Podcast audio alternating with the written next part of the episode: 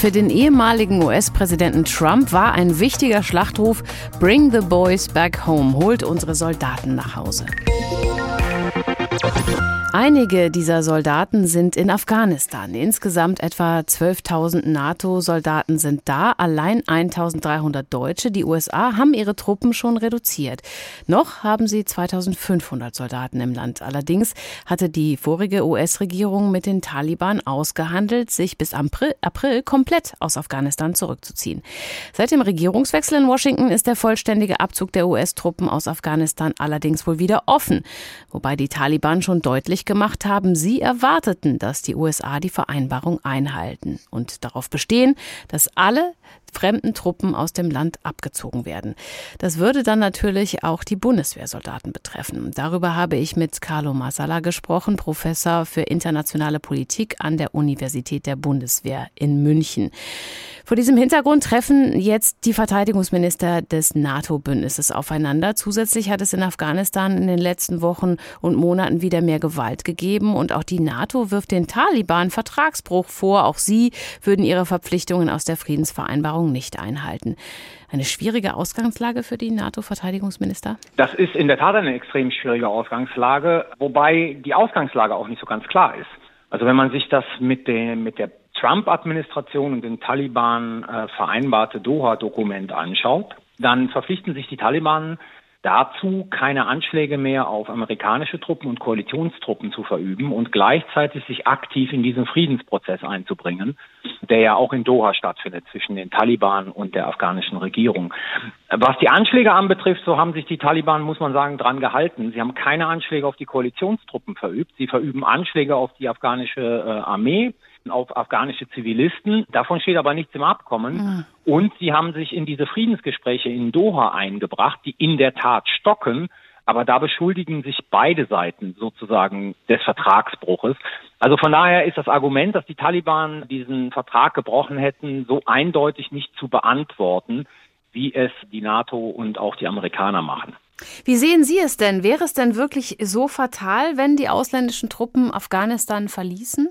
Naja, sagen wir es mal so, die ausländischen Truppen schützen momentan die Erfolge, die man vor allen Dingen in den großen Städten in, in Afghanistan erreicht hat. Die Taliban untergehen die Aussagen äh, der Experten auseinander, haben circa 50 Prozent des Landes wieder besetzt und marschieren auf die großen Städte vor.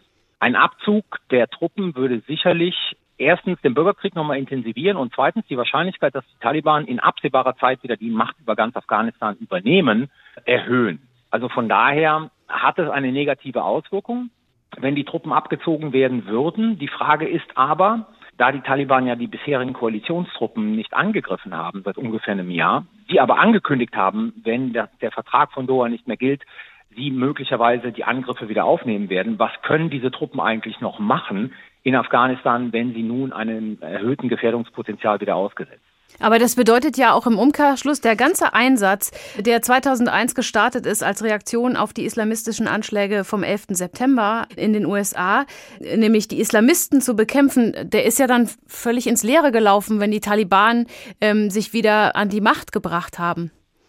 Naja, er ist nicht völlig ins Leere gelaufen, weil ein Teil sozusagen der Bemühungen der Koalition seit 2001 war es ja, Al-Qaida zu zerschlagen in, in Afghanistan. Das ist gelungen. Die Frage, die sich stellt, und die Taliban haben sich in dem Doha-Abkommen dazu verpflichtet, und ich glaube auch nicht, dass sie so dumm wären, es erneut zu machen, Sie haben sich verpflichtet, keinen terroristischen Gruppen auf ihrem Boden mehr ein Sanktuarium zu geben, von dem aus diese dann Angriffe gegen die USA durchführen oder planen können. Das ist schon ein Erfolg. Al-Qaida existiert in diesem Sinne nicht mehr in Afghanistan. Al-Qaida existiert in diesem Sinne nicht mehr global.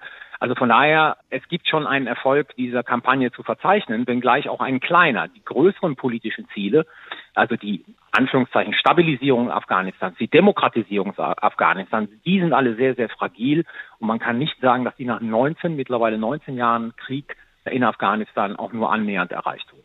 Also würden Sie sagen, kann man Afghanistan dann überhaupt sich selbst überlassen? Denn auch so wichtige Fortschritte wie ein freieres Leben äh, für die Frauen in Afghanistan, da müssten wir ja von ausgehen, dass wenn die ausländischen Truppen das Land verlassen, dass das dann auch wieder rückgängig gemacht wird. Ja, davon müssten wir ausgehen. Nur mit dem Mittelansatz, den wir in Afghanistan gerade haben, also mit den, ich sage jetzt mal, wenigen Truppen, die in diesem Riesenland äh, stehen, werden wir auf Dauer diese Frauenrechte auch nicht schützen können, weil das würde bedeuten, sozusagen eine Entwicklung herbeizuführen, in denen wir da die nächsten 50 bis 60 Jahre stehen müssten.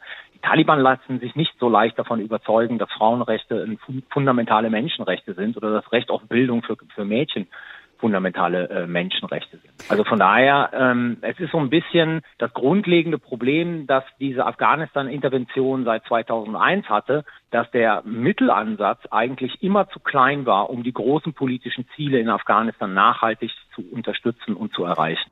Die Einschätzung von Carlo Masala, Professor für internationale Politik an der Universität der Bundeswehr in München zum Abzug der NATO-Truppen aus Afghanistan, die die NATO-Verteidigungsminister heute beraten werden.